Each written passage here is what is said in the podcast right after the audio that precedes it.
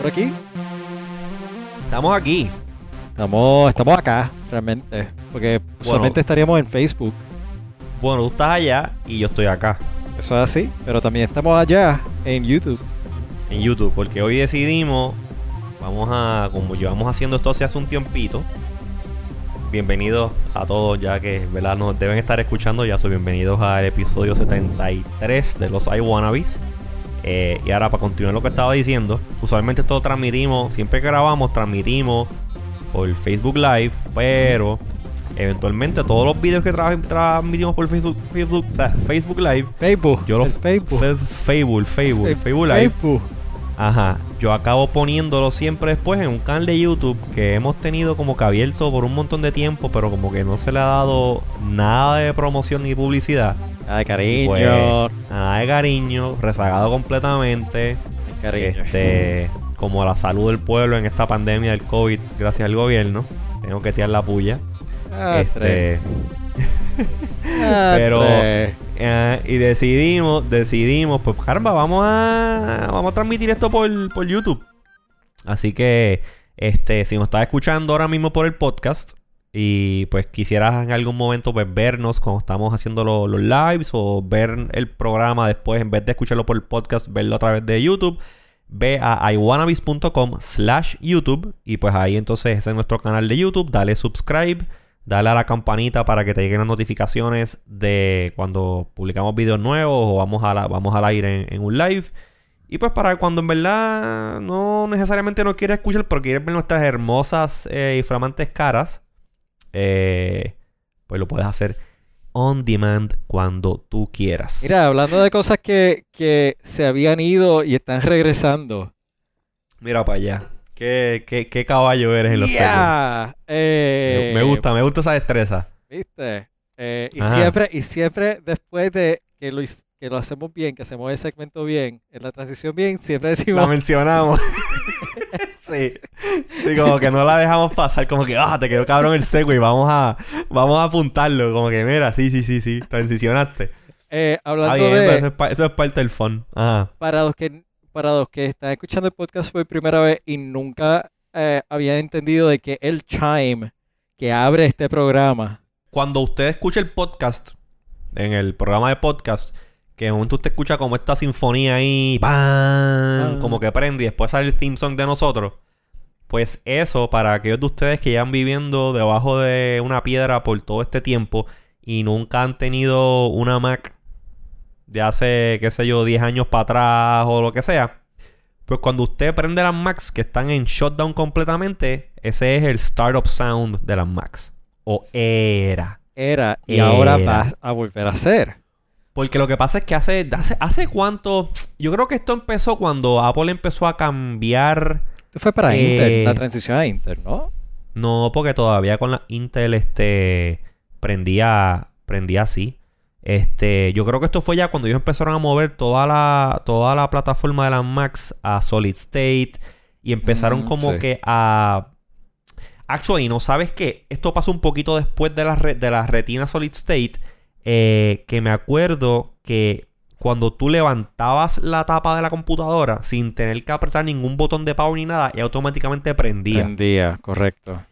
Y eh, bueno, yo lo escuché. No sé si, da un break. sigue, hablando que lo voy a poner yo mismo para la gente. Pero está bien porque, mira, estoy yo lo inserto en, postprodu en, ah, postproduction. Da un segundo. Ok. Ok. Insert, insert esto en post. Ya estamos. Ok, ya está insertado. Ahí tienes los cuatro okay, ya, ya, si no lo habían escuchado, pues lo escucharon. Si es que me acuerdo, toca hacer un mental note. si no, toca hacer un mental note de ir y, ponerlo. Pero mira, mira, mira. Si no lo hice, si no hice, si no lo inserté, denle, denle paren el podcast. Denle rewind completamente y el, lo primero que usted escucha cuando le da play al podcast, eso es lo que estamos hablando. Es más fácil, el faro. Qué caballos somos. Esto, esto es real time post production, este... No, esto es como, ¿cómo es que se dice cuando... User generated post production. Exactamente. Mira, pues este... Ellos le quitaron esa, esa función cuando empezaron con este vacilón de que las Macs tú le subes la pantalla cuando las prendes inicialmente y automáticamente prenden sin darle a ningún botón de, de start. Eh, y yo tengo una idea, estaba, fíjate, ayer me fui a dar una caminatita por aquí por donde yo vivo y estaba pensando como que, ah, mañana voy a grabar Iguana, aviso todos los temas y como que me, estaba, me puse a pensar en eso.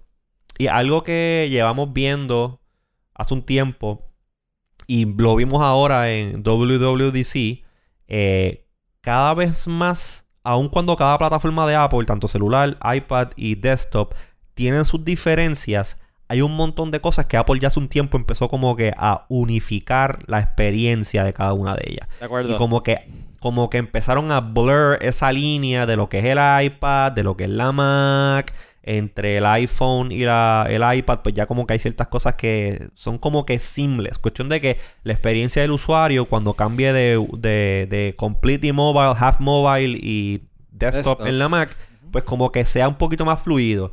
Y yo creo que ellos con esta, esta movida eh, de que las laptops eran solid state, ya la laptop como tal no tiene un botón de power. Y la, eh, las Macs usualmente si te pones a ver es bien raro que tú la Mac como que ok, lo vale shutdown. Casi siempre tú estás viviendo ahora como estos están como butean tan rápido, como tienen el solid state que es súper rápido. Las máquinas prenden y apagan en un cerrar de ojos. So, eh, ah, obviamente, obviamente el power management también es buenísimo. Claro. So, tú básicamente vives tu vida en la Mac. Cuando acabas tu sala, haces la tapa. Y ya como que en tu cabeza tú pensaste, ok, la máquina está apagada. Cuando en realidad está en lo que nosotros le conocemos como un sleep o un hibernate. Pero en el caso de los celulares, que la gente se acostumbra al celular, los celulares tú nunca le das shutdown. Dime tú a mí cuándo. O sea, yo no conozco una persona que como que, ah, ya acabé con mi celular por la noche, deja el botón apretado, power off. No. Igual con los iPads, tú estás acostumbrado a que apretas un botón, prendió, lo aprietas de nuevo, apagaste. O sea, Ah, sí. entonces Apple me parece que empezaron a blur esa línea y por eso me parece que fue la decisión que tomaron de simplemente, "Ve, vamos a quitarle el startup sound a la Mac porque eso es como que algo bien legacy de cuando tú solías darle shutdown a tu computadora al final del día. De hecho, ¿tú te recuerdas cuando era, cuando antes uno tenía una Mac por primera vez, te salía un una secuencia de video completa? Te salía Ah, una, sí, cuando una el peliculita inicial. dando el welcome y la, la cosa. Ahora no, ahora es, tú lo subes, ajá, dame tu Y nombre. ya está en el setup, ya está en el setup. Cool, dame tu nombre, no hay, no hay nada flashy. Yo, yo, yo me alegro, quizás sea porque pues yo tengo algo de nostalgia. eh, Claro. Pero me, me gusta que, que lo hayan vuelto a traer, me, me encanta y, y me imagino que quiere, debemos hablar un poquito de esto. Sí. eh, porque este es el primer podcast que tenemos post WWDC. sí. Eh, antes de WWDC, si ven el último episodio, estábamos hablando sobre rumor, que ya ahora es confirmado, del Sí. cambio de procesador. Pero la presentación como tal, a mí me pareció extraordinaria. I will take Tim Cook pre-recorded any day. Sí. No sé la- tu opinión, pero por lo menos a mí esa intro y tenía un nivel de fluidez todo el video. Obviamente un video, un material, eh, marketing brilliantly Sí. executed. Sí. Eh, pero a lo que voy es de que fue súper Apple básicamente, ustedes, ustedes que están acostumbrados a ver, eh, y esto es lo que yo pienso, y estoy de acuerdo contigo en que te gusta más el Tim Cook pregrabado que el Tim Cook este... Y, y- y si te pones a ver, Tim Cook ni siquiera fue como que la estrella, él simplemente presentó. Se movió a Craig Federighi, básicamente Craig Federighi fue quien movió todo el keynote y no fue no, fue sino hasta el final cuando trajeron de nuevo a Tim para presentar la transición a ARM processors o Apple Silicon como le llaman ellos, que sale Tim de nuevo. Pero si te fijas, Apple, yo la manera que yo lo vi fue, ustedes saben en los en los key- en los keynotes normales que ellos hacen, tú sabes, pre pre pandemia, ellos están presentando no sé qué diantre y siempre te dicen como que, ah, we were so excited, we decided to make a video about it. Y te ponen un video de 30 segundos, un minuto, explicándote eh, por qué tomaron este design choice en un producto nuevo, cómo es que funciona este feature, o este major feature de un, de un hardware nuevo, pues te lo explican como que bien artísticamente en un video. Yo creo que ellos básicamente cogieron esa idea y dijeron, pues vamos a hacer un... e- Ese, ese feeling de como que we were so excited, we made a short video about it, pues vamos a expandir ese video a tres horas. O buste, dos horas y media creo que fue lo que duró. Y media, algo así. Y fue muy bien ejecutado, la cosa fluía bien, era como que high intensity todo el tiempo. Y eso está chulo y se ve muy bien. Y tú te puedes sentar a ver ese keynote ahora mismo y es como ver una película. De la manera que está producido y los tiros y las transiciones entre, entre uno- un building y el otro. Cuando salen del theater y se van a eh, las catacumbas para presentar el ARM, todo eso. Eso está perfecto. Sí. A mí lo que. Lo que no me. No que no me gustó. Pero el único punto que es como que, like, eh, ok. Fue que en una presentación normal en vivo. Eh, tú no te puedes correr chances de que el software te crashee, de que tengas problemas de. O sea, que se te fastidia un sistema que estás probando en beta. Cuando tú. Cuando, y, y eso lo hace más real. Más real. Eso sí. a Eso sí, buen falta. punto. a, a falta del super production value que, le dieron al video. Pero cuando te pones a ver y tú lo ves desde el punto de vista pues, de nosotros que sabemos cómo funcionan este tipo de cosas y llevamos siguiendo el tema por mucho tiempo, dices como que caramba, ese demo que hicieron de no sé qué carajo, un producto, whatever, ¿cuántas veces eso lo tuvieron que repetir porque se crachaba? ¿Qué tuvieron que hacer esta gente? Sí. para que esto funcionase. O sea, como que es puro Movie Magic. Y tú sabes que en Movie Magic tú puedes hacer cosas completamente irreales, aparecer o lucir como que, ya, esto, esto es real. Eso sí, eso Ver- Estoy punto. Eh, eh, versus, versus en un environment en vivo, una presentación en vivo, que cosas salen mal, que tienes que... O sea, es como que me vendiste la idea. sí. Me vendiste la idea de lo que quieres este, de lo que vas a vender ahora con los Apple Silicon y todas estas cosas. Y está perfecto. I love it. Estoy, yo al principio estaba como que, bueno, no sé, tenía unas dudas y poquito a poco me he ido aclarando y I'm on it. O sea, event- eventualmente yo tendré una, una Mac con ARM. There's no doubt about it. No de doubt hecho, about yo, it. yo tenía, yo todavía tengo mi MacBook Pro 13 de 2015. Eh, estoy leyendo que los rumores es que una de las primeras que puede ser que salga una MacBook Pro de Posiblemente, 13. sí. Así que, ah, there we go. Ahora, yo, December. A mí, si necesitas, si necesitas una máquina y no puedes esperar, pues fuck it, cómpratela. Yo, en mi caso, yo tengo una MacBook Pro 16 que compré en noviembre del año pasado cuando salieron. Este. No tengo intención de comprar un First Generation Apple Silicon. Yo esperaré, tú I sabes, do. de aquí a. Bueno, suerte con eso. O sea, no, cl- claro, y, y créeme que todas las preguntas, cuando las tengas, todas las- vamos a hacer un episodio especial y todas las preguntas, todas las preguntas me las vas a contestar en vivo. ¿Quieres volver a hacer Este- un, un unboxing como el que hicimos del iPhone? I'm up for it. Ok. Un live, live unboxing, live review, Live first unboxing. impressions en vivo. Eso está genial.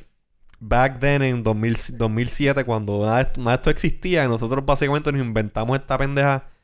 Yeah. Básicamente. Saludito, a- saludito a Wilton, que también, pues Wilton fue la pega que, que, que conectó todo eso. Yep. Este. Pues sí. Estoy, estoy, este. Estoy hype. Me gusta, me gusta la idea. Hay dos o tres cosas que, pues, como que. Algo que a mí, algo que a mí me preocupaba mucho Ah, sobre esta transición a Apple Silicon. Y esto es como que volviendo a la Mac de nuevo para ya movernos al próximo tema. Este. Era la cuestión de que, ok, nosotros tenemos ahora mismo esta herramienta que se llama Bootcamp. Estamos usando un procesador que es un procesador eh, Intel que básicamente es estándar en la industria. Windows corre Intel, Linux corre Intel y Mac corre Intel. sí. So, básicamente tenía la herramienta de Bootcamp en que podías bootear nativamente a, a Mac, digo a Mac no, a, a- A a PC. Windows. Ah, Windows. Y básicamente es Windows on a Mac y corre nativamente los drivers y, y, y básicamente una Mac corriendo Windows es la mejor Windows computer que tú pudieses tener. El hardware está muy bueno, toda la cosa.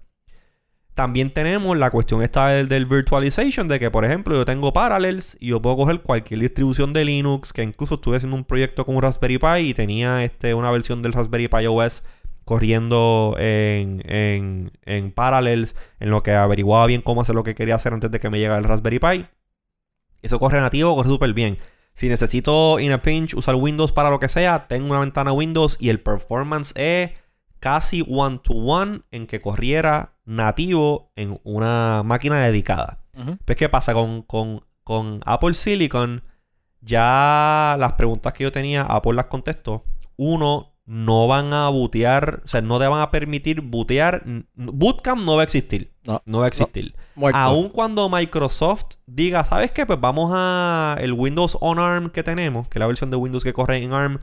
Vamos a, ¿verdad? Vamos, vamos a empezar a distribuirla, porque esto es lo que va a pasar. Eventualmente, esta movida que hizo Apple de mover su, toda su plataforma a, la a, a los procesadores ARM, esto lo que va es iniciar una, una, una cadena en que todos los otros sistemas operativos, incluyendo Windows y toda la industria en general, van a empezar a encaminarse a moverse a ARM. So que esto es como que the first big step en lo que de aquí a cinco años va a ser la norma. Y eso está muy bien, eso está muy bien. Este, pero Apple no va a permitir, aun cuando Microsoft diga, ok, pues yo voy a hacer disponible mi versión de Windows on ARM para que la gente la baje, igual que la gente baja la versión de Windows 10 x86. Apple, aun cuando Microsoft permita eso, eh, Apple no va a permitir que tú bootees la computadora en otro sistema operativo que no sea, sea. macOS. Ahora, precisamente por eso fue que parte de una de las demostraciones dentro del video eh, fue precisamente sobre ese, esa virtualización. Eso fue más para el final. Sí, Eh, ellos hablaron, ellos sí dijeron que eh, iban a permitir, y hicieron énfasis en eso. Como que parte de, de Macs, de macOS on Apple Silicon, había una capa de virtualización. Perfecto, virtualización. Pero aquí está mi pregunta, esto todavía no lo han hablado, no lo han hablado claro. ¿Qué tan bueno es ese Apple Silicon en virtualizar otros procesadores?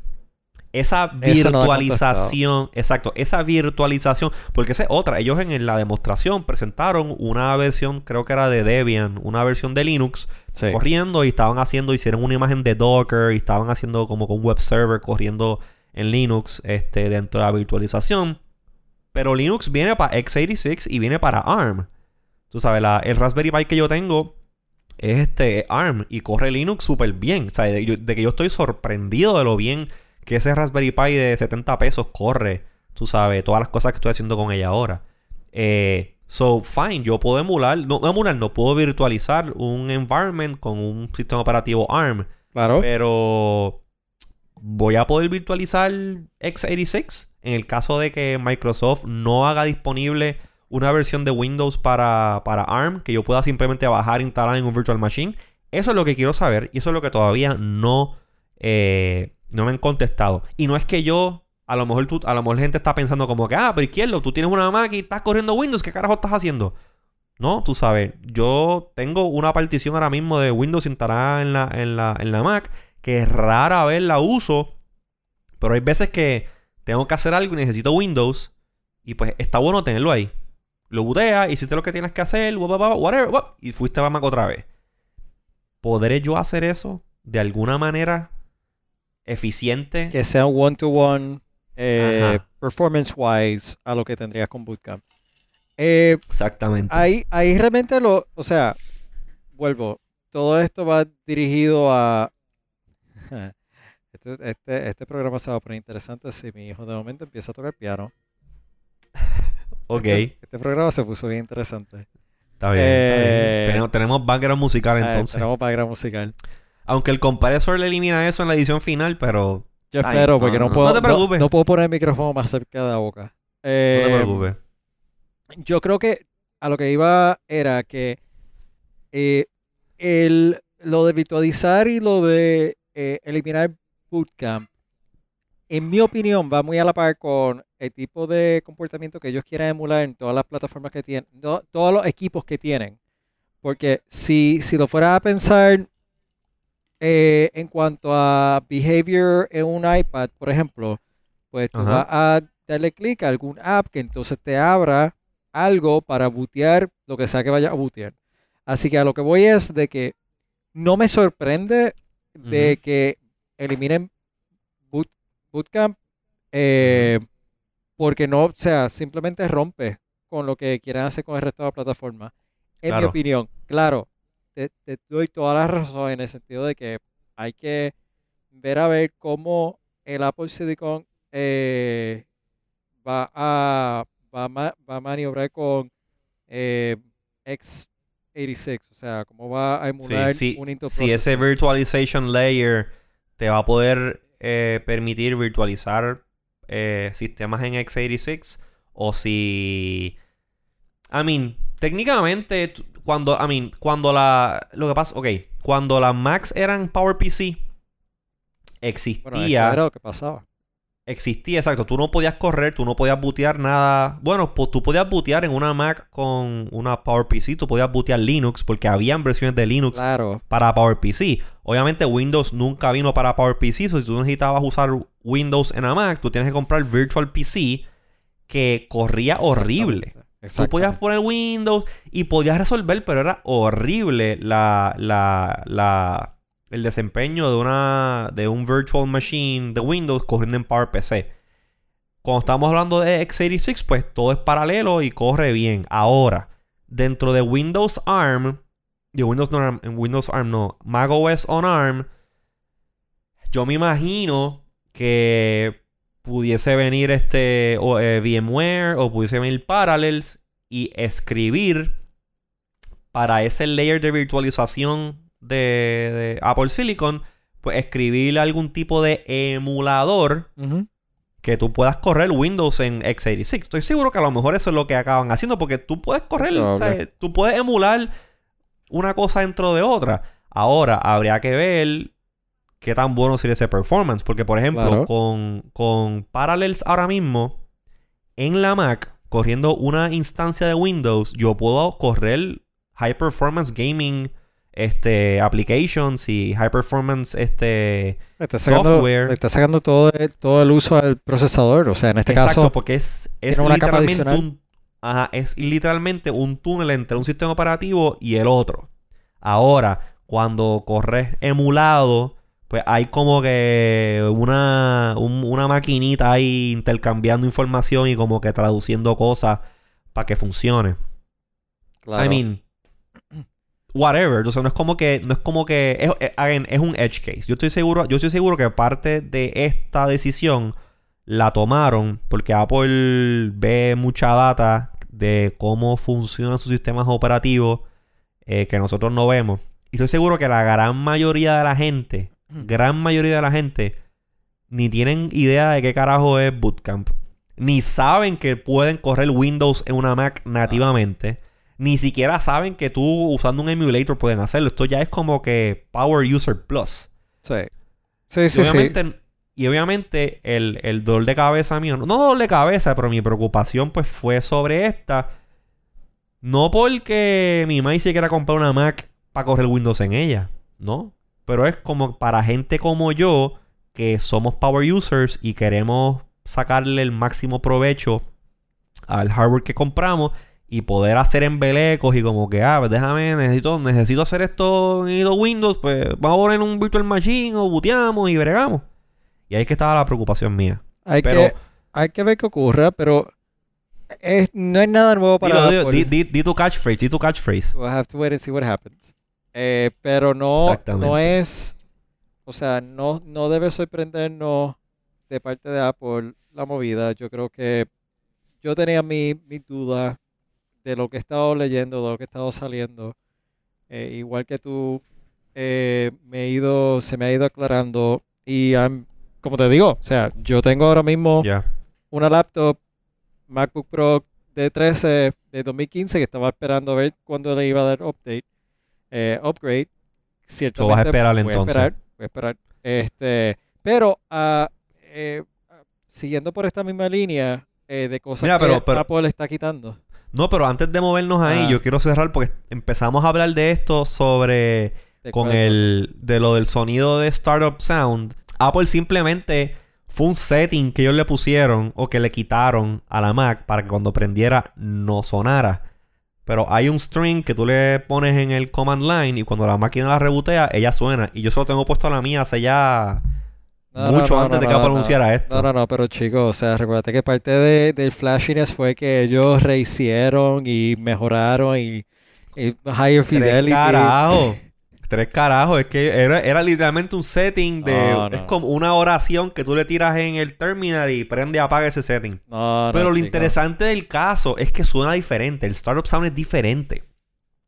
Como que la, la acústica, la, la- las armonías de, esa- de ese sonido suenan diferentes. Sabes que posiblemente yo acabe incorporando el sonido nuevo en el Startup Sound del podcast. hay, que, hay, hay que actualizarnos. Hay que actualizarnos. De hecho, Cuando de momento, cuando de momento todos ustedes que nos están escuchando, que llevan, ¿sabes? Del principio y están acostumbrados, tú sabes. de- Mira, ¿qué está diciendo Siri aquí? What the fuck? Este. eh, de momento, de momento escuchen, aunque espérate, ¿qué, qué carajo pasó aquí? Ah, pues Kiki lo cambió el. actualizó el Startup Sound del podcast. lo voy a buscar. Yeah. Ahora que lo pienso, ahora que lo dice. Mira, eh, hablando de cosas que Apple está quitando. Ajá. Este, este, es- este es el big topic que se lleva Yo- hablando. Yo llevo, Ajá. fíjate, antes que entremos a eso, como un poquito de intro. Ajá. Eh, Somos los iWannabes. Somos los iWannabes. Este amigo, mi mouse, Tu- ese es tu MX. Ese este es el es mi MX. MX, sí, este es el MX. Eh, este amigo Ajá. y este amigo Ajá. vinieron con este amigo. Ajá. Más nada. Y no vinieron con el primo. Más nada. O sea, vino con una cosa USB que yo Ajá. conecto a cargar con un USB-C al otro lado. Sí. Pero de aquí, No it's vino up nada. to me ¿Sabes eh, qué? conectarlo. ¿Sabes? ¿Sabes qué? Yo tengo también un mismo, el mismo mouse que tiene el faro, que es el Logitech MX3 Master. Tremendo mouse. Parece un platillo volador. Es una cosa... O sea, tú la ves y como que... ¿Qué carajo estoy viendo? Esto no parece un mouse. Esto parece, esto parece como un pollo. este... Porque es como que cool. Es, una- un, es, un, es un mouse raro. Pues... Yo estaba... Yo, yo sé que... Yo sabía que el mouse había venido con lo necesario para cargar el mouse de nuevo. Y me estaba haciendo falta un USB box de esos charger. Ajá. Y dije, coño, O sea, déjame. un- un yo creo. Ajá. Yo dije, coño, yo creo que en el mouse trajo uno. Déjame ir para allá. Ta, ta, ta, ta, ta. Voy al cuarto, busco la caja, abro. Y como que. Wait, what the fuck? Y cuando saco lo que había era el cable solamente. Ajá. No traía el power brick. Y entonces, pues, aquí es donde va la cosa. Que el rumor fuerte de. Bueno, hay varios rumores. Pero en verdad el que. El que está la gente como que. Oh my god, ¿qué, qué? Es que Apple, a partir de ahora, el iPhone 12, o como sea que le llamen, porque puede ser un iPhone 11S. Eso no lo Puede sabemos. ser un iPhone CS. Puede ser un 11S. Pero se añade no una cámara sabe. más. Que, que es el otro rumor. Con un Mm. LiDAR. eh, Puede ser 12.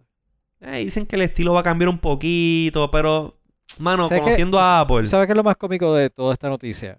Eh, dicho sea de paso, para llegar al punto, Ajá. eh, rumores de que no, no va a traer un Power Brick. El cargador, exacto, ya Hemos lo sacamos, dando ok. mucha vuelta Sí, sí, no van a dar el Power Brick. Y, a mí, quiero hablar, quiero hablar de eso y que es lo que yo pienso, pero, Pero esto es lo que te voy a esto es lo que te voy a mostrar para abrir esta conversación. pero Ahora- acuérdate que ahora- estamos en audio también. So describe lo que estamos, Sí, sí, lo que está estamos bien. tra- mostrando. Para los que están escuchando el audio, voy a mostrar cómo yo ahora mismo, mientras estamos Ajá. aquí, estoy cargando mi iPhone. Y yo hace un tiempo, yo he estado cargando mi iPhone Ajá. en- sin ningún cable.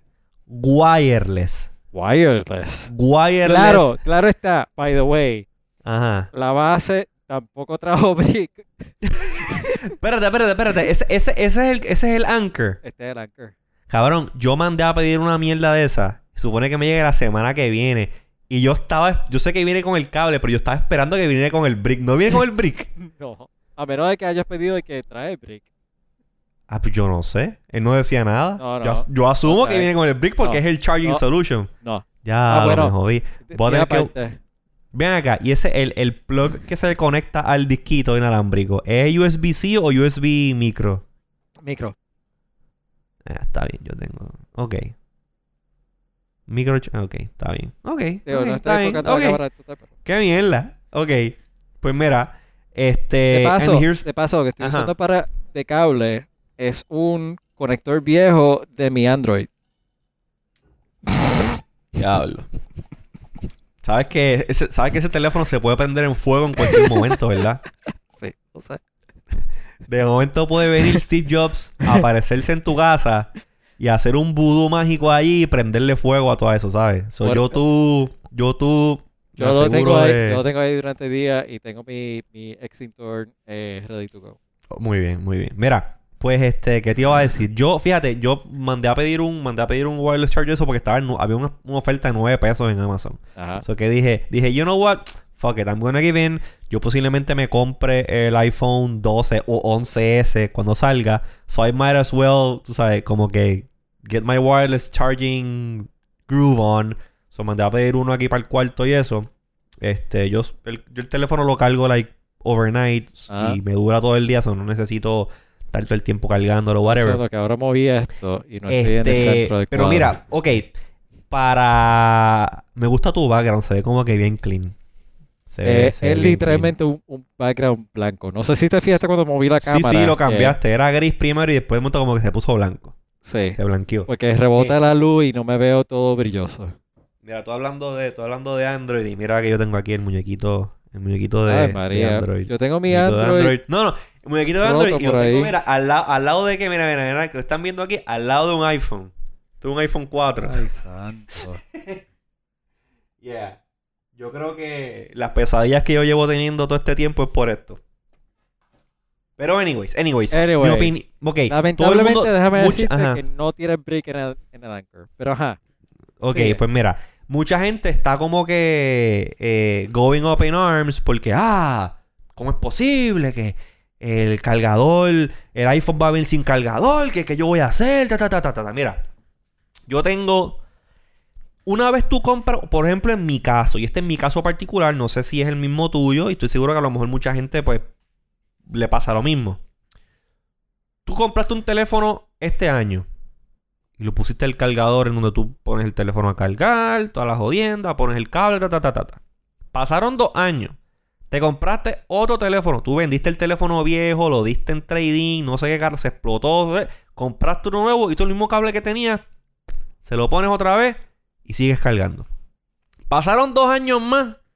Cambiaste de teléfono, mismo cable, para el mismo lado. So, a todo este tiempo, Apple estaba poniendo un cargador y un cable en, el, en, el, en la cajita. Y yo tengo todavía este, cajas del iPhone, como desde el iPhone 4. Yo tuve el, tuve el 4, el 4S, el 5 no lo tuve, tuve el 5S, eh, tuve el 6, el 7 y ahora el SI del 2020.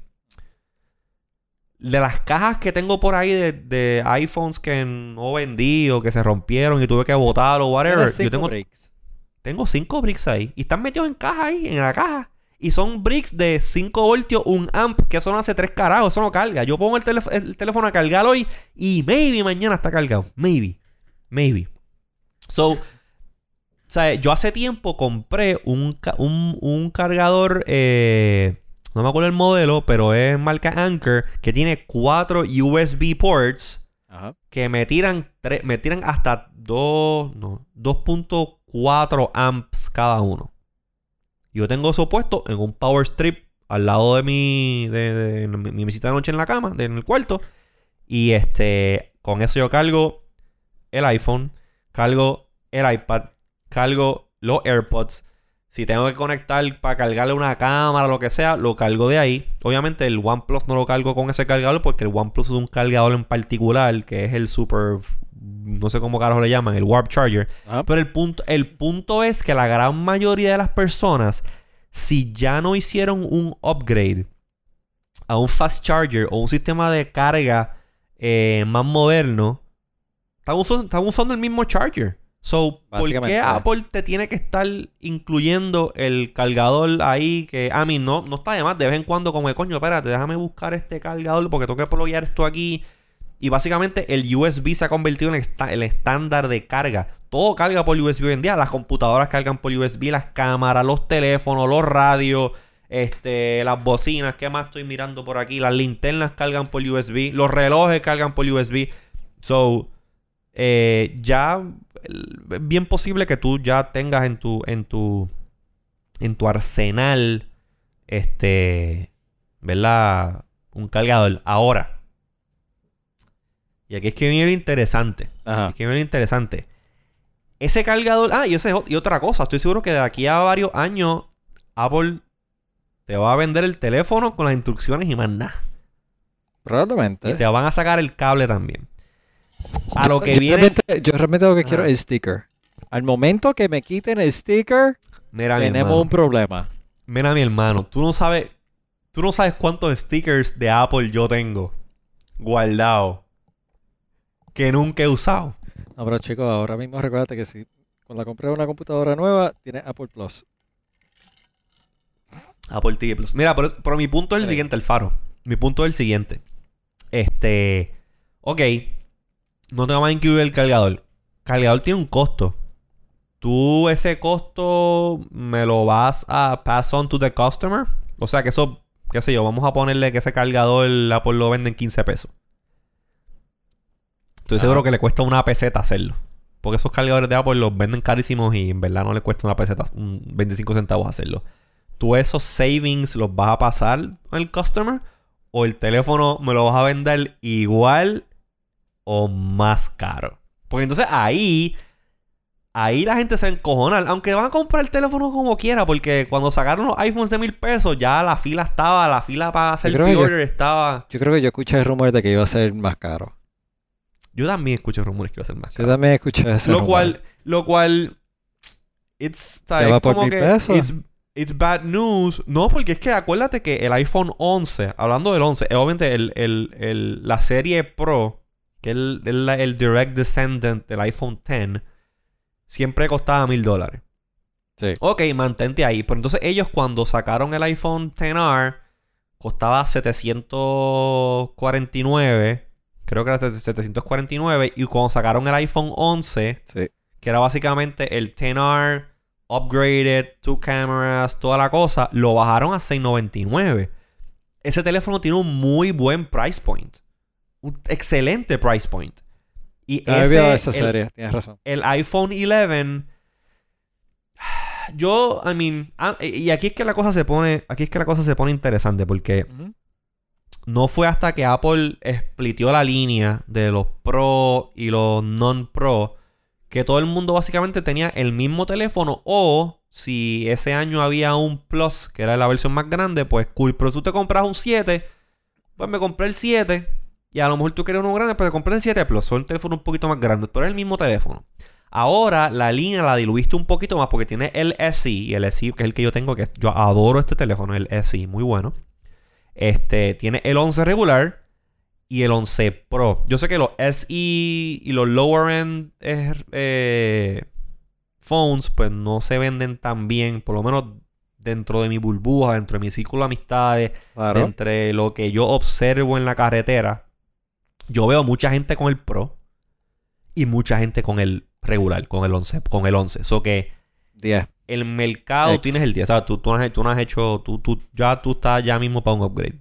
Este, Está funcionando bien. ¿está funcionando bien? Todavía. Aguan- y yo, aguanta- yo le... Aguántalo hasta que Steve Jobs venga y te lo explote por usar un cargador de Android en el teléfono de en el iPhone. Este, este está... eh, tiene buena memoria. O sea, de, de storage. ¿Y la batería está func- funcionándole bien? Sí, aunque yo estoy dura- prácticamente todo el día de anchor en anchor. O sea, yo me levanto por la mañana. Lo pones en un anchor. conectado en el- eh, yo duermo con el anchor, la combinación de reloj con celular. Ajá. Eh, me levanto, vengo para acá, pongo el celular otra vez en otro anchor. Eh, y estoy, está literalmente todo el tiempo cargado, así que no, no he tenido problema. Y aún cuando estaba eh, yendo a la oficina, también tengo otra base anchor allá, que llegaba y lo ponía y estaba, y cuando me iba, estaba bien. Ok. Pues, ¿qué te estaba diciendo? Pues la cosa es que, pues, está bien dividido, está bien dividido el, el, el, el mercado. Yo veo Sí. equal amounts of people usando el, el 11 y equal amounts of people usando el 11 Pro. ya yo no puedo distinguir si es el 11 Pro o el Pro Max. Porque como el case, whatever, y pues como que yo, yo me fijo por los lentes y el Pro Max y el Pro regular tienen los tres lentes o no sé. El Pro Max está bien caro. Anyways, este, si dije, o sea, hicieron una buena movida bajando el 11 a 699 dólares. Si ahora vienen y vuelven y aumentan el, el, el, el 11, el 12, vamos a llamarle 12, que puede ser 11S, no se sabe. Puede ser 11S. 11S, 11S o 12, este, a, ¿cómo se dice? A, a le aumentan el precio. Aumentan el precio. Ajá. Aumentan el precio y te quitan los, ah, y te quitan, ah, te van a quitar los, head, los headphones, los headphones y el cargador. Y el cargador, o sea. Y me aumentan el precio. Yo sé que va a haber un montón de gente que va a decir como que estos cabrones de Apple. Otro dongle. Y me imagino, y me imagino que cuando, cuando, cuando te envían el recibo, ah, el teléfono, este, 749, vamos a poner, 749 pesos. Entonces, cuando, cuando, cuando te hacen el desglose, este, iPhone 11S slash 12, 699 y después COVID fee 49. Ahí se le van a cagar en la madre unos cuantos. Yo, yo te ah. pregunto, ¿cuán posible tú crees que sea ver un iPhone con USB-C? Mira, este, a mí me encantaría que el iPhone viniese con USB-C. Eso, pero, siento que va por ahí un pero. Sí, sí, voy, es que voy con un pero. Voy con un pero. En la ventaja que el iPhone tuviese, pudiese tener eh, en USB-C. El USB-C no se ha adoptado globalmente como el estándar de USB porque el iPhone no tiene USB. Tú sabes que para todo, o sea, los pendrives sí vienen pendrives que son USB, USB-C, sí vienen pendrives que son USB, USB-C pero son más caros. Y tienes que rebuscar la gaveta en la tienda donde va. Ah, mira, sí, aquí hay uno. Aquí hay uno. El USB-C no se va a convertir en el estándar de conexión global para todo hasta que Apple no le ponga USB-C al iPhone. ¿Qué pasa? Es una contradicción de ellos mismos porque todos los devices de ellos corren en USB-C. Bueno, todos los devices la Max, prácticamente Thunderbolt USB-C. El iPad Pro tiene USB-C. Este. Por eso hago la pregunta. Exacto. Entonces, aquí es que viene, aquí es que viene la cosa. Si Apple no ha hecho esto a este punto, todo indica que Apple se está moviendo a un portless phone. Un teléfono sin ports. Y que todo va a ser wireless. Tú necesitas transmitir data del teléfono a la computadora o a algún otro device. Lo haces por Wi-Fi, AirDrop y una combinación del chip S ultra wideband que tienen los teléfonos nuevos. So, tú vas a poder hacer conexiones de corta distancia, alta velocidad, sin ningún tipo de cable. So, eventualmente, a mí, a mí me, a mí me, oye, a mí me encantaría, a mí me encantaría que. Si tú piensas que primero ellos matan el. El Lightning antes de ponerle. Ya. Si matan todo el conector, que lo ayudaría por el otro lado, porque te van a decir, ah, ahora sí que es super waterproof y toda la cosa, pues no tiene port en total. Lo que sí, pero ahora, ahora, es como que, ah, ¿quieres, ¿quieres escuchar música? Bluetooth. Aquí están los AirPods. Aquí están los AirPods. A mí, ah, que, quieres cargar el teléfono. ¿Quieres cargar el teléfono? Aquí está el mat que vale 200 pesos, el Air Mat este, y pones el teléfono ahí, pones el iPad, pones el Apple Watch. O sea, te refieres al mat que ellos prometieron hace par de años que no pudieron Air Power. Air, Power. exactamente. Eh, lo que es que me pusiste, me volaste un poquito la cabeza porque estaba pensando, no, pero ¿cómo es posible? Y de momento me di cuenta que, pero Ricardo, tienes ahora mismo un reloj. Ajá. Portless. completamente portless. Que no tiene un port para conectar en ningún, prácticamente en ningún lado. Claro. Bueno, tiene un diagnostic port debajo de, la, de las correas. Port. Claro, pero el- también la cosa es que tú no puedes... Apple está... A mí, a mí no me gustaría, honestamente, a mí no me gustaría que el iPhone no tuviese puerto. No, o sea, es como que me haría a mí la vida más de cuadritos de lo que me haría ¿Tú mantuviéndolo con el, imaginas, tú te manteniéndolo. imaginas en el aeropuerto la gente buscando el enchufe eh, por el terminal para conectar un plato? Para un poder wireless cargar. charger. Entonces esa, es la cosa. Ah, voy a viajar, voy a viajar, pues me tengo que llevar el wireless charger. Porque el wi- wireless charging, aun cuando han querido que se convierta en un estándar y que wireless charging esté disponible en todos lados, no lo hay. So, y aquí está es como que en short, mi respuesta es la siguiente. Ajá. A mí me encantaría, me encantaría que Apple hiciera eso. Eso le haría la vida más fácil a un montón de gente. Este, yo tengo el, el Android que yo tengo es un el OnePlus 7 Pro tiene USB-C. Y tú no sabes las veces que yo he como que ah, tengo que pasar esto, un file grande a la computadora, whatever.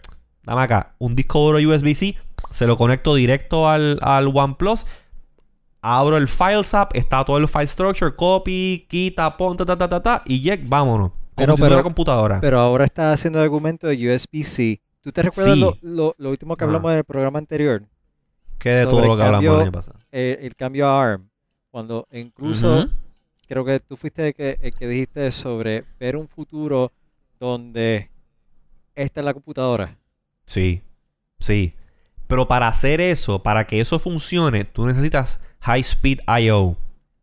So, si la estrategia de Apple, si la estrategia de Apple es eventualmente, ya que todas las, este, todos los devices van a correr el mismo chip y el mismo un procesador súper potente, si la estrategia futura de Apple es que tú compras un teléfono de un iPhone Pro de un tera o de 512, tienes todos tus archivos ahí, todos tus servicios, llegaste a tu casa y lo pones en el cargador, lo conectas a un cargador que a la misma vez es un dock y conviertes ese teléfono en el CPU para un monitor, keyboard y mouse con un full macOS este, este experience.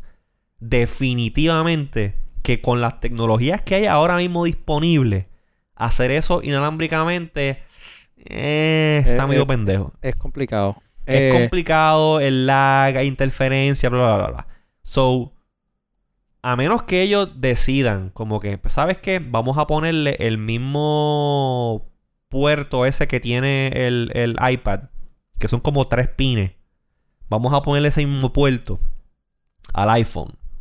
Y que ese, ese, ese pin de alguna manera te permita tener el mismo throughput que tiene USB 3.0, vamos a poner son 5 gigabits.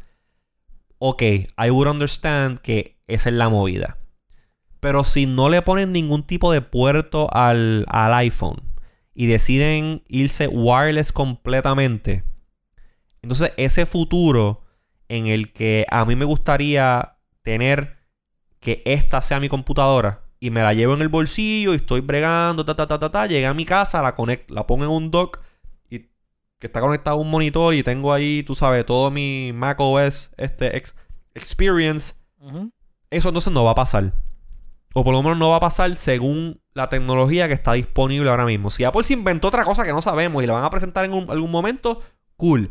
Pero en los hopes míos para que el iPhone transicione de Lightning Port a USB-C cada vez son en menos. Porque Apple, Apple a veces se pone weird as fuck y son como que medios animales y deciden tomar unas decisiones, unas decisiones que es como que, o sea, they're brave. Ah, vamos a, vamos a poner, tú sabes, como que esas transiciones de ellos a veces son como que no. I'm taking away all the ports y lo que tienes es Thunderbolt 3 y entonces no hay devices, no hay devices Thunderbolt 3 y tienes que estar comprando fucking dongles y cosas. Pues ya sabemos por experiencia que Apple como que piensa de esa manera. Este. So, me gustaría verlo. Y creo que un iPhone con USB-C sería el mejor iPhone. Pero mientras más pase el tiempo y todavía Apple no lo ha hecho a, a estas alturas, mis, mis esperanzas o sea, eh, Sí, se se, está- se disminuyen. Yeah. we'll, we'll have to wait and see Yeah. what happens. Yeah. Eh, Definitivamente. pero yo creo que hemos hablado bastante de Apple. Sí. No sé tú. Definitivamente. Eh, y esta Vamos- es, eh, y Vamos a, vamos a cambiar de compañía. vámonos al norte, vámonos más para el norte, al norte del West Coast de los Estados Unidos.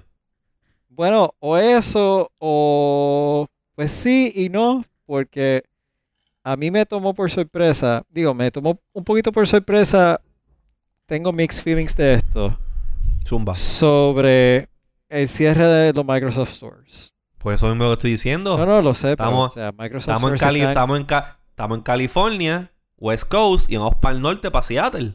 West Sí. Coast. Sí, sí, pero te podría decir, te puedo repostar eso diciendo, mira, vamos para una compañía que tiene una tienda oficial en Puerto Rico, a diferencia de otra Bueno, que tiene seguro. resellers.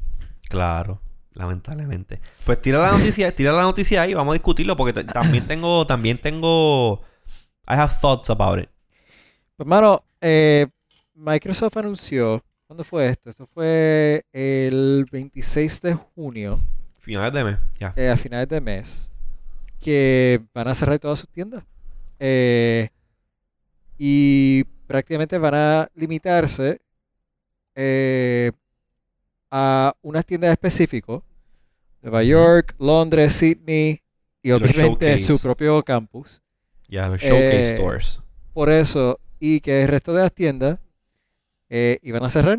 Eh, o sea, las tiendas de Microsoft, obviamente, se parecen un montón a las de Apple. Sí. Pero no sé, o sea, tenían, en mi opinión, su propia identidad. sí. No era, una, no era una copia eh, eh, al carbón de Apple, eh, sino que Yeah. tenían su propia identidad. Tú ibas a las tiendas, tenías oportunidad de jugar con su línea de Surface, tenías oportunidad de ver la interacción del, del ofrecimiento de Xbox, y era bien distinto a la dinámica que se ha convertido en el Apple Store. No sé tu propia experiencia en el Apple Store. Yo personalmente tengo mixed feelings del Apple Store. Yo, yo te voy a decir algo. Los Microsoft Stores sí empezaron como una respuesta directa a los Apple Stores.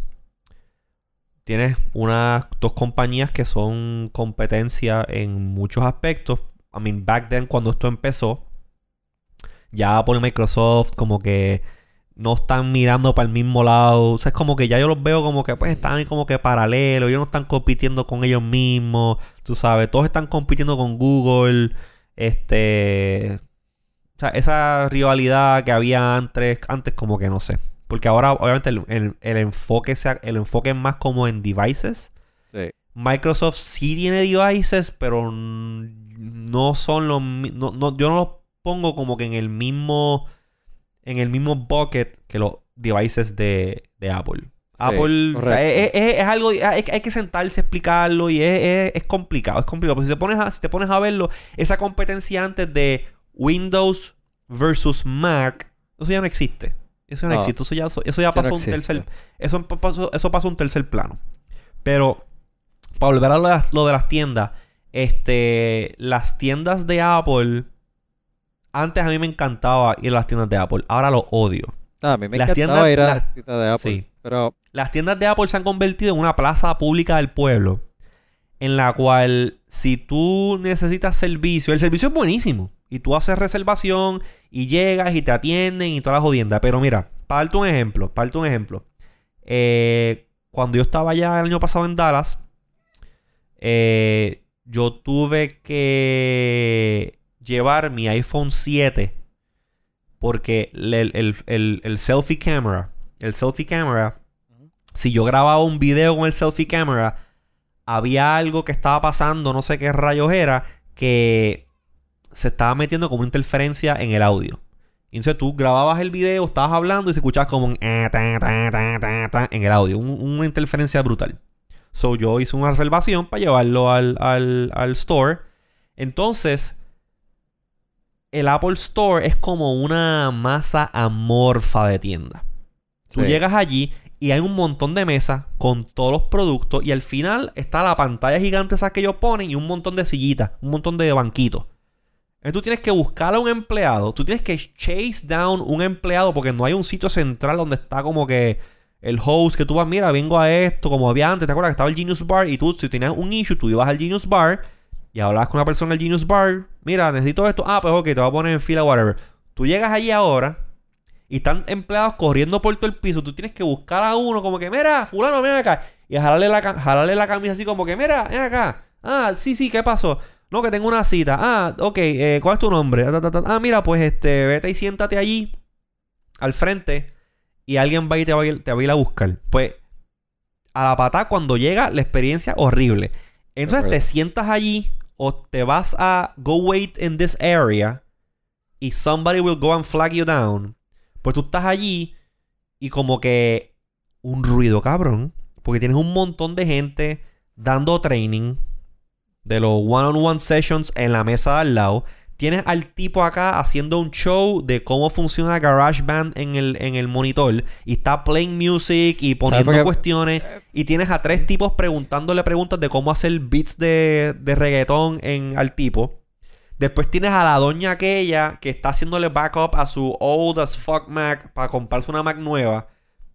Y es un ruido brutal. Entonces viene la muchacha y estoy contando una experiencia que me pasó a mí. Viene la muchacha y después de como que mirar así, whatever, como que me identifica y parece que they do it como que cuando ponen en el log, ah, mira, el José Izquierdo, eh, the guy with a beard, um, glasses, and, and an astronaut shirt.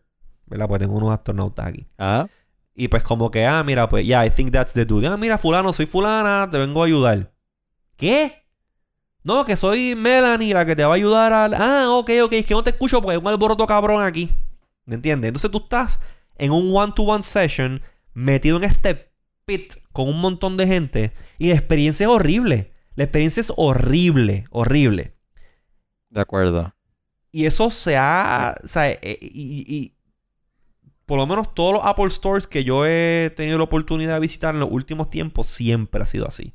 Mira, yo... Los Microsoft Stores los Microsoft Stores tienen ese mismo concepto, pero mantienen todavía el, las áreas centralizadas para algo en particular. Tú tienes el service. Ajá. Antes que entre el Microsoft Store, antes de todo esta de la, de la pandemia, ese último fin de semana, Ajá. esa última semana, yo me compré el, el, Apple Watch eh, online y lo fui a recoger a, aquí al Carnegie Hall. Eh, mira, qué linda, mira qué linda se ve esa foto. Hay dos o tres personas, todo se ve tan relax. El problema era, Ajá. o sea, ya estábamos, ya COVID había empezado, así que la tienda prácticamente estaba más o menos bien similar a esta foto. Really? wow. empleados nada más. Eh, pero había una persona dando un training en esa pantalla, en esta pantalla que está aquí. Sí. Solo. O sea, era... era Él estaba hablando, hablando al aire. Porque estaba schedule y para hay que hacerlo. Estaba schedule, había que hacerlo. Pobrecito. Eh, era súper cómico y a la misma vez súper... Eh, o sea, era como que... This doesn't make sense. O sea... Yeah. Pues, eh, estoy de acuerdo contigo que, que las tiendas no de Apple desafortunadamente como que perdieron ese sentido de jerarquía de, lo que es ir a una cosa cuando tú vas a una tienda a novelerear, a jugar con el producto y te enamoras del producto y compra, terminas comprando el producto. Eso para ir transicionando de vuelta a Microsoft sí. es lo que las tiendas de Microsoft sí tenían, en mi opinión. Eh, y que irónicamente ellos mantuvieron ese modelo por mucho más tiempo. De hecho, aquí hay otra foto de un Microsoft Store. Sí. Eh, no, no soy responsable por el anuncio de TikTok. De pero... maldito. TikTok for Business. ¿Qué carajo es eso? Yo no sé, mano. Ah, ok, anyways. Ajá, piché la TikTok. I don't even wanna talk about TikTok Puedo hacer un episodio completo de, de I Wanna hablando de TikTok, de lo mucho que odio TikTok, pero nada. Este, el punto de que había un sentido de jerarquía Sí, que las tiendas de Apple perdieron. definitivamente. Y la organización, y si, y si te fijas, la, la, la- los Microsoft Stores, para aquellos de ustedes que han tenido la oportunidad de ir a ambos, al Microsoft Store y al Apple Store, está dividido por secciones. Tú tienes una sección que es como de productivity, que básicamente es como que Office, whatever, tienes los accesorios. Tienes la sección de Surface, que son todos los Surface devices. Tienes los, la sección de los partners de Microsoft, que son las laptops Dell, HP, whatever, que son, me- que son los Microsoft Store Editions, que esto es bien importante. Esto, esto del, del Made for Microsoft Store Edition, este, el Microsoft Store Edition version de la laptop XPS 15, whatever de Dell, eso es bien importante. Voy a hablar de eso ahora. Y tiene la parte de gaming, que básicamente es un tercio de la tienda. La parte de gaming, que es bien grande, obviamente todo enfocado al Xbox. Y pues tiene la parte del teatrito atrás, donde dan este. Donde dan este trainings y cosas. Y es bien community centric. Yo conozco, I mean, Wilton. eh, o sea, Wilton y yo, cuando hacíamos este. Resuélveme Tecnético. Exacto, esa es la tienda. Esa tienda, no sé, no sé si es la de Puerto Rico, pero ¿Te parece? Estoy- se- es bien, el formato es bien similar. Este, el teatrito, y, eh, eh, Ricardo lo va a ponchar ahora. El teatrito sirvió, le sirvió de hogar a Resuélveme Tecnético por un montón de tiempo. Nosotros íbamos todos los martes allí, montábamos y transmitíamos el programa desde el Microsoft Store. Y sé de muchos content creators que usaban el espacio de Microsoft para transmitir y grabar sus programas. Eso está excelente. Eso Apple obviamente no lo permite hacer en sus tiendas. Microsoft tiene eso. Pero algo que sí es bien importante y esto este, Apple lo perdió completamente en esa foto donde dice Microsoft ahí arriba. Este, esa es, ese es como que el centro de servicio al cliente. Ahí es donde tú vas a pagar si vas a comprar un producto. Ahí es donde tú vas a get advice si tienes un problema técnico. Y ahí es donde tú vas a solicitar servicios si tienes una computadora que tiene algún tipo de problema o algo. Yo recientemente, yo tenía una, una Surface, una Surface Book que eh, la batería se le empezó a inflar, se le estaba inflando y estaba despegando la pantalla. Eh, esa máquina estaba fuera de garantía. Yo fui a Microsoft Store, le dije, mira, tengo esta máquina, está fuera de garantía, esto es un hazard porque la batería se está expandiendo. Say no more, fam. Me tomaron la información, ta, ta, ta, ta, ta, me recogieron la máquina. Te vamos a llamar eh, entre 24 a 48 horas y te vamos a dar una máquina nueva. Y así mismo fue, me llamaron, mira, su máquina está lista. Y cuando fui, una máquina, me dieron una, una laptop nueva. Este, reemplazo, aun cuando la mía estaba fuera de garantía. So, esa, esa organización de donde Microsoft en sus tiendas tiene puesto las cosas y cómo tú entiendes y cómo tú interactúas con el personal es bien importante y es algo que eh, um, Apple perdió. Apple perdió. Exacto. Y volviendo rápidamente, antes de que, antes de seguir, volviendo rápidamente a lo de lo, a lo del Microsoft este, Store Edition de las computadoras. Si tú vas a Best Buy ahora mismo y compras una, qué sé yo, Dell XPS 15, que by the way es tremenda PC laptop. Y de yo desencariñarme de Apple, esa posiblemente sea la computadora que me compre. ¿Cuál? Dell XPS 15. Ah. Yeah, la esa máquina está brutal. Si tú la compras, por ejemplo, en Best Buy, que es la versión regular, cuando tú abres esa computadora, tú vas a tener 70.000 aplicaciones instaladas de bloatware, vas a tener un montón, o sea, es, es un crical brutal. Cuando tú vas al Microsoft Store y compras el Microsoft Store Edition de una computadora, que son las que ellos te venden allí, estás básicamente comprando una Surface en otro form factor. En el sentido de que es un pure Windows experience. Tú no tienes bloatware del manufacturer, no tienes Correcto. third party apps instalados.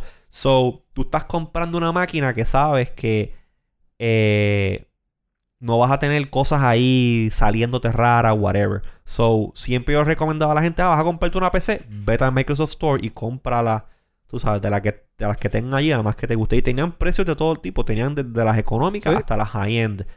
Este, y es algo que se, está, se va a perder, se va a perder.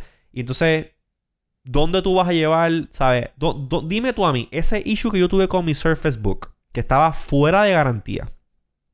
Y tenía un problema que la batería se estaba inflando y era un security risk. Un security hazard, mejor dicho.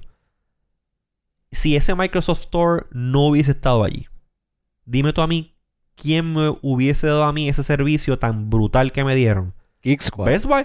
Psst, they don't give a fuck. Ah, esa máquina no está en garantía, sorry. Tienes que comprar una, una nueva. Mira, si me, si me das esa, te doy 50 pesos, 50 pesos de trading. Y mira, aquí está Básicamente. Surface nueva. Aquí está la Surface nueva. Cómprate una nueva. Y añade la garantía extendida de Best Buy. Fuck you. Básicamente. Básicamente. Eh, no, a mí me. Te digo. Me, Me dio una pena brutal. Me dio una pena brutal. Creo que es uno de esos momentos donde. eh, uno, pues. Uno nunca sabe qué, qué vaya a pasar después de todo este reguero de, de, de COVID, de la pandemia. Pero definitivamente que es una pérdida. Tenían un muy buen. Si vemos la tienda como un producto, un muy buen Sí. producto. Eh, em, yo, si fuera Apple, eh, no traería solo para atrás el Chime.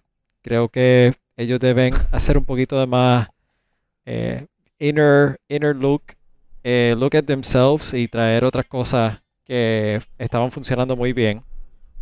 Eh, y veremos a ver qué, qué- o sea, cómo Microsoft ahora se moverá, porque, o sea, hay que tener presente de que Microsoft tiene una serie de eh, anuncios y productos que la tienda se servía un propósito como outlet para todos esos productos.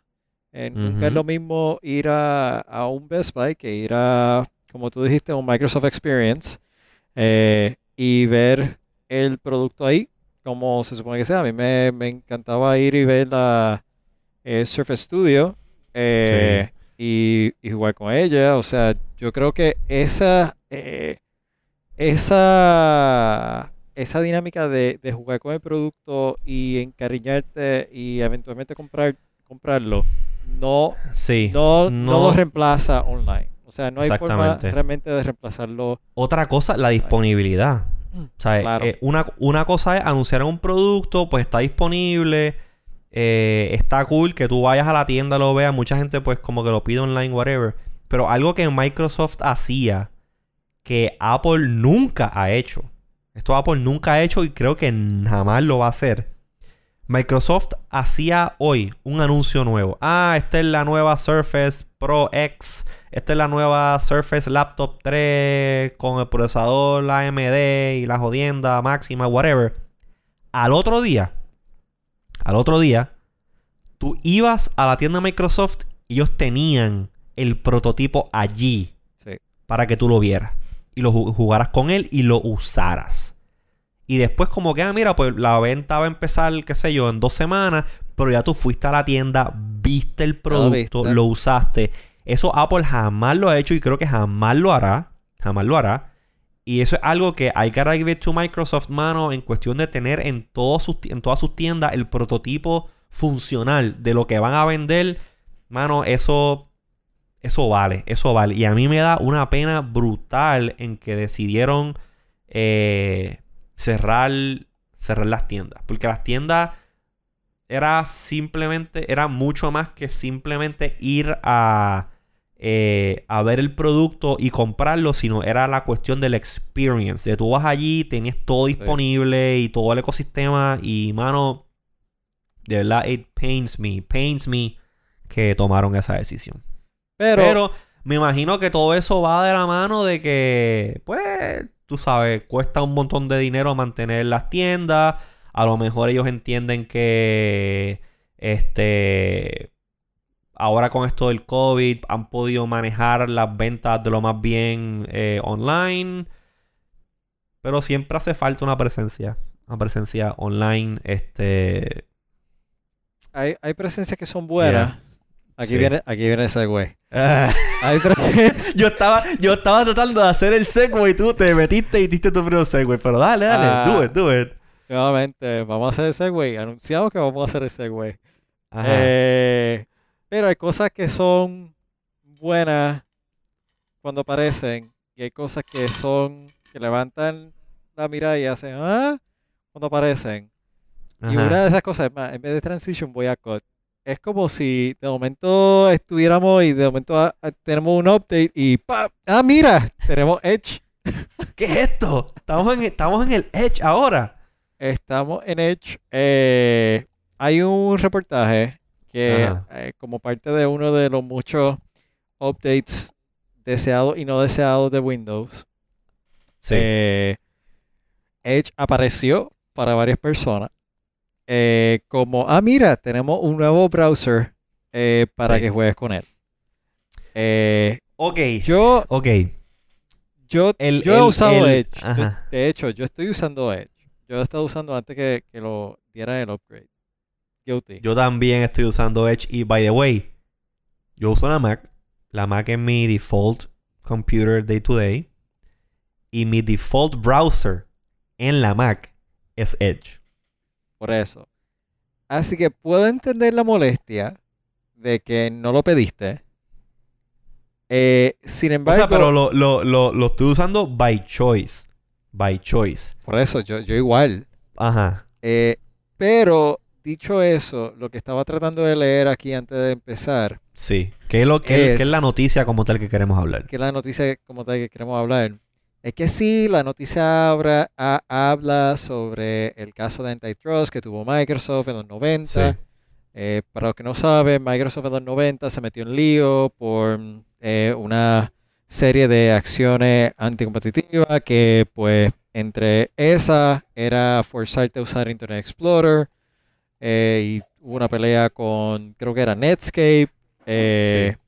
El punto es de que Eran Windows que- tan- o sea, co- cosas que tú te pones a evaluarlas ahora en el 2020 y dices, diablo, si fuésemos a medir a todas las compañías usando esa misma vara de que la compañía está trying to force feed you sus productos, mano, Apple estaría... Uf, Apple y Google, Apple y Google uf. estarían under the microscope, pero de que una cosa brutal. Pero eran otros tiempos cuando ocurre ese antitrust de Microsoft. Microsoft era el gigante imparable. Apple era un underdog. Google yo creo que ni existía. Tú sabes, la- el panorama, el panorama y las normas No, no, era Alta Vista. han cambiado. Altavista. Sí, era algo así el, el search engine que se usaba en aquel entonces, o Yahoo. Sí, yo sé, yo, yo soy Altavista, pero yo creo que era Yahoo. I mean, O Yahoo. Era, era Yahoo el principal, Altavista, Lycos. eh, había uno que era como una arañita. Yo me acuerdo de los old school Sí. este, search engines. La cosa es que eh, en este web, caso, Webcrawler, webcrawler. Ah, que era la arañita. eh, eh, la, la cosa es que entiendo la noticia, veo la noticia. La noticia básicamente es que Edge apareció, apareció para varios usuarios cuando eh, eh, Windows cogió un upgrade. Sí. Pero ah, la, la realidad es que Windows 10 tenía un Known Chromium Edition de Edge. Sí. Eh, y lo que... Que Chromium, Chromium es básicamente el open source eh, standard de Chrome que tú puedes cogerlo, modificarlo y make it your own, que es básicamente lo que ocurre con Edge. Edge es básicamente Chrome con otra cara. Exacto. Una, Eh, mucha, una, una mejorada cara. Porque una- tienes todas las ventajas de Chrome sin los issues de que ocupa un montón de resources, que tener tres ventanas abiertas te consumen todo el RAM, que, ¿sabes? exactamente. Ya. ya. Así que eh, Microsoft está aludiendo a que ah, esto no es que te lo estoy obligando, esto es que estoy reemplazando el Edge default que ya tú tenías. Sí. Eh, que pues, no sé, no sé qué, cómo tú te sientes sobre esto, porque I have mixed feelings. No- Mira, o sea, yo creo, yo creo que el problema es el siguiente. El siguiente. Y es algo que Microsoft ha tenido ya por un montón de tiempo y muchas veces eh, por no hacer este tipo de cambio así radical, Microsoft está donde está hoy en día.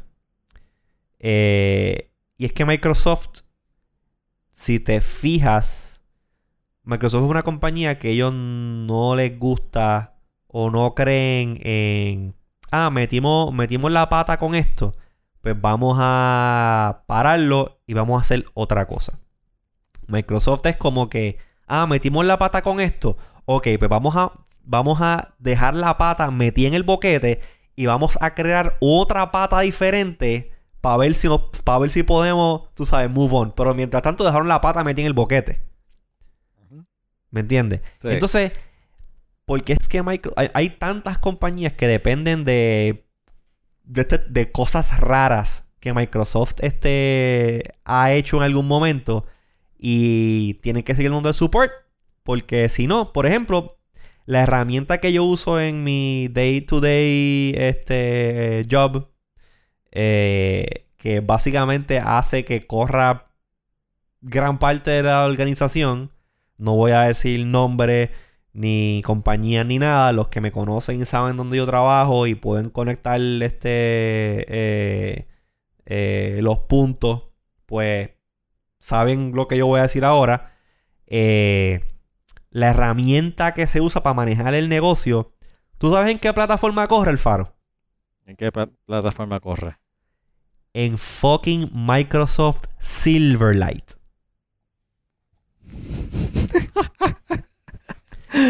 Para aquellos de ustedes que no saben, para aquellos de ustedes que no saben, Silverlight es la respuesta de Microsoft a Adobe Flash. Y vamos a darle un sea- segundo, vamos a darle un segundo a la audiencia para que piensen en eso. Adobe Flash. Eso Y la estable. respuesta, la respuesta, ajá.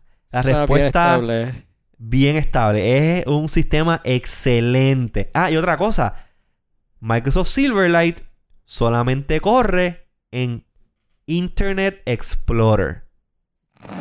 So, yo no puedo usar Edge con Chromium. Yo no puedo usar esa- ese tool con, con Chrome. No puedo usar ese tool con Firefox. No. Para que usarlo estoy, estoy con- buscando aquí, el final release fue el 15 de enero del 2019. O sea, no, Pues no está supported, seguido- by the way. No está, no está supported. Claro, Anymore. porque han tenido que seguir este, dándole support. ¿Sabes, sabes Porque que hay un es- montón de compañías que lo usan para cosas. sabes que, que Ajá. el que estamos hablando de algo viejísimo, porque cuando entras al website, Ajá. déjame, además de que, como es de esperar, ese website está medio... eh, El, web- el website de que Silverlight. el website de Silverlight. El diseño del website de Silver- Silverlight es... eh, Mira Es para allá, está hablando de. Windows Mobile. Diablo, bro. o sea, eh, vamos a punchar esto aquí. Eh, para allá. Silverlight 5 now available.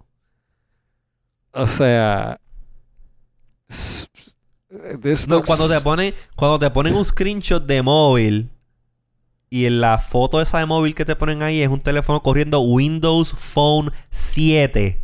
Tú sabes que lo que estamos hablando está viejo con cojones. Pues Microsoft, I mean, ok, para traer otra vez a donde estábamos. Ajá. Yo entiendo que eso puede encojonar a la par de gente, que Microsoft entre ahí como que te eche como que el Magic Sprinkling y te cambie la cosa. Pero oye, si tú tienes Microsoft Edge, la versión original, y Microsoft desarrolló una versión de Edge mejorada, tú estás usando Edge. Pero yo te voy a dar upgrade a la versión actual. Sí. Porque eso, o sea, eh, ese es el punto de un upgrade. Ah, no. Yo, yo hice unas mejoras. Yo- tú, tú tienes instalado Office, Office, Microsoft Word en tu computadora y estás usando el 365, que es la versión esta que se actualiza automáticamente. Y yo hice una versión nueva, mejoré un montón de cosas y te voy a actualizar la aplicación y te vas a encojonar conmigo. No me jodas. No, no. No Eh, me jodas. Por eso es que tengo sentimientos encontrados con esto, porque I get it, pero es que it's se not the siente, same. se siente, se siente intrusivo. Sí, I get it. Se siente intrusivo, intrusive. Yo creo que intrusivo no es la palabra adecuada. No, yo creo que intrusive. Eso fue Intrusive una en traducción inglés. literal. Pero ¿cómo yo digo intrusive, intrusive en español? Eh, it's fine. Intrusive, afrentado. Como Afrentado. que se siente un movimiento afrentado. Pero coño, tienen que hacer. No, no, Stalker No. no, porque Stalker es como que está como que lurking ahí, como que. hmm, ¿Qué está haciendo este? Están espiando. Pero no, están espiando. Es como que te baje un update. Y that's what updates are. Yes. So. I don't know, man. I don't know. Bro, Pues- I mean, I mean, Mm. Edge, Chromium, en la versión de Edge actual, que es la que corre en Chromium, eh, es una versión superior Es superior. de Edge. O sea, corre súper bien. Para yo tenerla como que. Como mi default browser en mi Así Mac. que básicamente nuestra recomendación, si tienes Windows 10 y te dieron el upgrade y estás molesto, think twice. Yeah. Estoy seguro que puedes bajar la anterior, pero ¿para qué? Like, why? Ah, ¿para qué? Eso es como en el 2020, como que ah, déjame bajar Netscape. Y vamos a browser el internet en Netscape. Ah, cuando terminemos aquí, José y yo vamos a tener una sesión en ICQ. Eh, si nos Sí. quieren- Vamos a hablar por ICQ y nos vamos a pasar unos files por IRC. Ah, Exactamente. Este. Pues, mano, llevamos hablando una hora y media. Sí, ya es hora, ya es hora de tumbar. ¿Quieres hacer, quieres tocar el último tema? Ah, Vamos a wrap up. Ok, sí, vamos, a wrap up. Digo, ¿cuál era, wrap up. cuál era el último? No, el último tema, we skip it. It's fine. Para último tema me gustaría tener a Luis. Ese, ese tema me gustaría tener a Luis. Sí.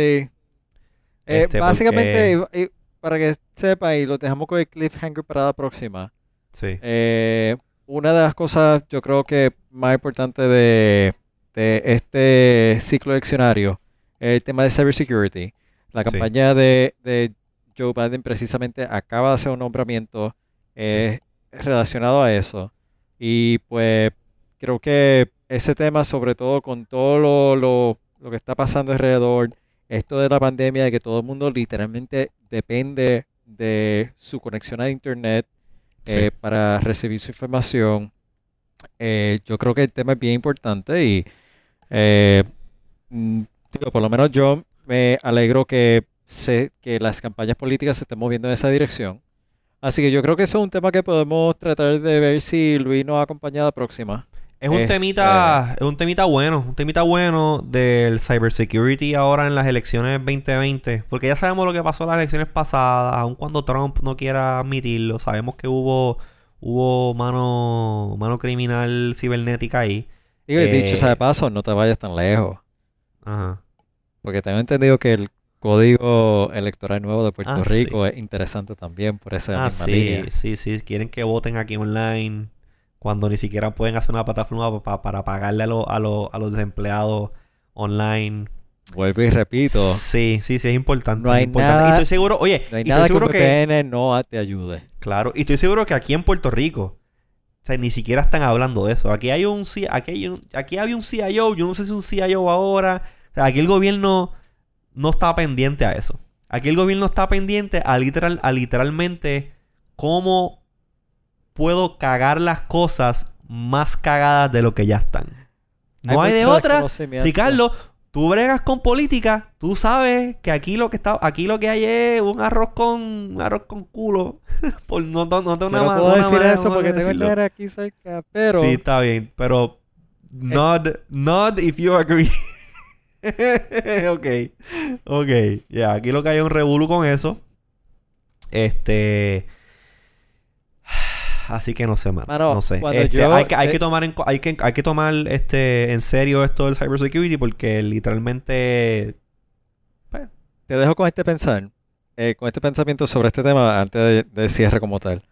Cuando yo eh, llegué aquí a, eh, empecé a hacer cosas aquí en Virginia ajá, eh, y me di cuenta que el equivalente a la Comisión Estatal de Elecciones aquí en Virginia te ujú, provee gratis, openly accessible, un full API para que si tú quieres montar tu propia pantalla de resultados, tengas los resultados en tiempo real wow, con un JSON call.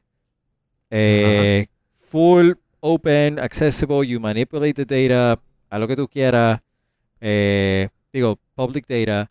Así que cuando yo vi eso y me, me remonté a todos los dolores de cabeza con lo que hay ahora mismo allá, sí, que son básicamente flat files. oh my god, eh, que tienes que ingest and compile and display. Eh, mientras que acá literalmente un JSON call, boom. Para la última elección, acá estábamos monitoreando 1, 2, 3, 4, 5, 6, 7, 8 elecciones. 8, 8 elecciones simultáneas que estaban ocurriendo a través de todo el estado. Wow. 8 monitores. Refreshing, automático. Todo Cada real time. 30 segundos, real time. Y se suple de la base de datos Y se suple de la base de centralizada de, la datos Comisión central. Estatal de Elecciones. La mis- el mismo resultado que, que tú estás viendo en tu pantalla es el mismo resultado que estás escuchando el análisis de la televisión, porque es, están Wow. cogiendo medio y, y ciudadano la misma fuente de la misma base de datos centralizada. Claro, o sea, oficializada. y eh, aquí... lo, lo estoy diciendo de, de modo Sí, bien sí, general, por- pero tú me entiendes. Ya, claro. Y aquí, aquí falta mucho todavía por llegar a ese punto. Y, esa, Y esa eso es, y eso es, y eso es simple, eso es el tema solamente de data management. Cómo esta data oficial que está entrando a la comisión, cómo yo la hago disponible para read only, obviamente, que la vean real time en otros sitios. Ahora, el otro layer es esto, es cómo esta data la protegemos. Y ahí es que entonces viene lo de cybersecurity. Y estoy seguro que eso, eso aquí en Puerto Rico, a mí hay círculos que sí internamente lo están hablando, acá, whatever, pero a nivel gobierno, nadie está, nadie está hablando de eso. Y es lamentable, lamentable. Pero es un temita que está bueno que, que- que podemos expandir en otro momento. Ya hoy le dimos ahí un, un preview, una pizca. Una pizca. Un cliffhanger. cliffhanger. Cliffhanger. Alfaro, pues ya es hora de cerrar. Este, rapidito, antes de irnos, ¿estás viendo algo en televisión? ¿Algo, alguna serie, alguna película que viste recientemente que te gustó que quieres comentar rápidamente y recomendar? Mano, eh, tengo pendiente ver Hamilton en Disney Plus. Uf, Eh, yo la vi, buena. La no- producción no- buenísima. No he tenido break de verlo. Eh, no he tenido realmente mucho break de ver televisión. Sin embargo, eh, he podido correr con pelotón en Sí, el. sí, el está hecho un pelotudo. He visto, veo acá rato los tweets tuyos de que, ah, acabo de, comp- acabo de correr 30 millas en pelotón. Y yo, coño, está, está Bueno, es que la, la suma de, de esto con Mm. sincronizado con el celular eh, y correr, o sea, Te está manteniendo a- motivadito. a- sí, de, ver- de verdad que sí. Está Así bien. que mi recomendación sería, irónicamente, pelotón. Hagan, hagan ejercicios usando el pelotón. Pues mira, este Hamilton lo vi, lo vi, yo la, yo la pude ver presencial eh, en Dallas eh, y vi la, la versión esta que salió ahora en Disney Plus. Buenísima, la experiencia es, es un tanto diferente porque obviamente tú estás acostumbrado a ver la, obra- la obra de Broadway o el tipo musical desde el público, fixed este viewing angle. Acá tienes eh, las vistas grandes de que ves todo el escenario, lo que estás pasando, pero hay muchas cosas en las que estás viendo a los artistas reaccionar a la historia y eso y te meten dentro del escenario. Hay varias tomas que el- el- la cámara está dentro del escenario y tú estás viendo lo que está pasando en el escenario desde el punto de vista del escenario. Y eso creo que le añadió una dimensión brutal a, la experiencia de, de, de Bell Hamilton, aparte de que el, el- la, en la mezcla de sonido está genial. Surround, tú te sientes que estás en el teatro. Está en el teatro. Así que eh, Hamilton disponible en Disney Plus. Este. O en BitTorrent. Si no tienen Disney Plus. Este. Entonces, eh, otra cosa que vi anoche, vi una, vi una película eh, que se llama. Está en Hulu. Se llama Palm Springs. Palm Springs Palm Springs, porque me Como- suena. Como Palm Springs ahí en California. Sí, sí, sí. Palm Springs. Este es una es una comedia media dark que tiene que ver con un poquito de time travel para los que les gusta, tú sabes, estas cosas así time travel de sci-fi. Este es con Andy Samberg, el de que salía antes Ah, en ya. Saturday Night Live y ahora en Brooklyn Nine-Nine. Y esta muchacha que no recuerdo el nombre, pero si la ven, estoy seguro que la han visto en otro sitio. Buenísima una película, hora, 45 minutos, whatever, se ve chévere, me gustó muchísima. Y disponible en Hulu. Y ya para cerrar, he estado viendo eh, en HBO Max Doom Patrol. Doom Patrol Doom Patrol. Doom Patrol. Es una serie de los DC Comics. Es una banda, es como un ensemble porque son como cinco superheroes, pero ellos no son superheroes, ellos son como que tienen poderes y cosas, pero son como un montón de misfits. Ajá. Y es una mezcla, es una mezcla, es como si estuvieses viendo la serie esa de Netflix que se llama Umbrella, Umbrella Academy, mezclada con, eh, con Deadpool. Eh, I don't know, man. Es, es algo bien. Y si, y si alguno de ustedes han visto en FX otra serie que es como basada en Marvel que se llama Legion. Es una cosa, es una, es un, es un arroz con culo de serie. Un arroz con culo de serie. Pero está interesante a los que les gusta así cosas así tipo superhero y cosas como que son medias nonsensical. Doom Patrol en HBO Max. Eh, eh, porque les guste. Porque les guste. Así que ya por lo menos esas son mis recomendaciones. ¿Y cómo te pueden seguir en Twitter? Me pueden seguir como IZQRDO en Twitter. No me busques en más ningún sitio porque no te voy a dar accept. Solamente en Twitter. IZQ. IZQ. Smooth, smooth, Sí. claro. IZQ RDO en Twitter. Si quieres este, escuchar todas las pendejaces que digo a diario y en todo momento. Alfaro, ¿cómo te consiguen a ti? Ay, que lo estoy procesando todavía. R, R Alfaro. Eh, R Alfaro en Twitter. Y no, no me recuerdo mi otro handle en Instagram, así que vámonos con, solo con Twitter. Vamos. Ok, muy bien, eh, la decisión correcta, solamente Twitter para este tipo de cosas. Eh, si nos estás escuchando o nos estás viendo a través de, de YouTube, sabes que nos puedes escuchar el podcast en eh, Apple Podcast o Sp- Spotify o la plataforma tuya favorita de podcast, el directorio app. Tú nos buscas, I wanna be, estamos ahí. Recomiéndanos a to- todas tus amistades si te gustan pues, los temas que estamos hablando. Búscanos en Facebook como I wanna be, búscanos en Twitter como I wanna be. También puedes seguir a- Es a irónico que acabamos de decir, que tú acabas de decir, solamente en Twitter, no te voy a seguir en ningún otro lugar, pero puedes Pero seguir I I wanna wannabes. No, pero a I wannabes iWannabes nos lo puede puedes seguir en todos lados. En todos lados. Nos puede seguir, mira, en Twitter como iWannabes, en Facebook como iWannabes, en YouTube. Me gustaría decir, de, me gustaría decirte que vayas a youtube.com slash iWannabes, pero eso todavía no existe. So vamos a hacerlo al revés. Vete a iWannabes.com slash YouTube y le das subscribe y eventualmente mientras más gente haga eso que vayan a iwanabis.com slash youtube y le den subscribe vamos entonces a poder a virar el a- vamos a poder flipear la dirección al revés a youtube.com slash iwanabis para que entonces usar esa dirección oficial Y así si que nos estás viendo Ajá. en YouTube ahora mismo, sí creo que creo que si hago esto, eh, ahí Ajá. abajo, eh, estás- el espérate. creo que por aquí. Creo que ahí. es para allá para allá abajo un botón rojo que dice subscribe Creo que aquí o abajo. suscríbete si estás en español I guess y por ahí también hay como una, un- una, una campanita dale ahí también y, y te, te suscribes y para que te lleguen notificaciones Eh, sigan a nuestro compañero Luis Herrero en las redes sociales como L Herrero búsquenos también su podcast de Puestos para el Problema en todas las plataformas de podcasting disponibles había y por haber Y a Jerry También- lo puedes seguir eh, Jerry C.